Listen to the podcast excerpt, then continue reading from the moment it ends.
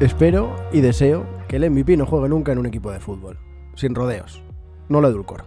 Es algo que pienso desde antes de que naciera. No me gusta el ambiente que rodea el deporte que más me gusta. He jugado en equipo desde los 8 años y hasta los 22 o 23. He entrenado un equipo de niños y niñas de entre 8 y 10 años no hace demasiado tiempo. En todas esas experiencias, en todas y cada una de ellas, desde la primera hasta la última, he tenido que ver en algún momento u otro situaciones de tensión, violencia verbal o física y antideportividad.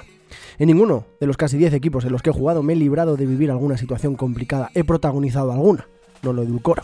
En una o dos ocasiones me dejé contagiar por el ambiente y la tensión. No quiero eso para el MVP, quiero que disfrute del deporte si le apetece y si puedo elegir, mejor que sea en equipo, pero espero que no se decida por el fútbol. He visto más nobleza jugando al rugby durante un año o viendo karate, gimnasia deportiva o baloncesto que en un campo de fútbol. Me da igual sala que 7 que 11.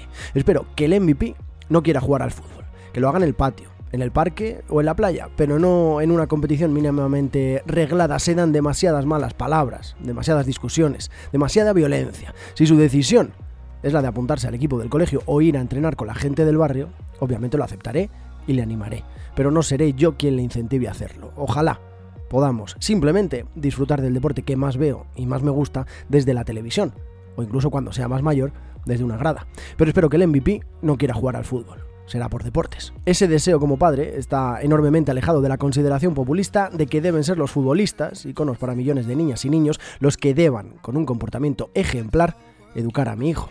Messi, el Dibu Martínez, Cristiano y compañía están para jugar al fútbol y ser los mejores, nada más y nada menos. Son en su mayoría chavales de entre 20 y 30 años con la única obligación de ejercer su profesión de la mejor manera posible. Es mi trabajo y el tuyo si eres padre o madre, el de educar en casa y hacerle ver al MVP que el que miras bobo de Leo, después de los cuartos ante Países Bajos, es una actitud reprobable que nada tiene que ver con su labor en el verde. Dejemos de cargar sobre la espalda de esos muchachos lo que quizás algunos no saben hacer en casa. No busquemos excusas para ejercer una labor que nos corresponde a las madres y a los padres del mundo. Ellos no están para eso.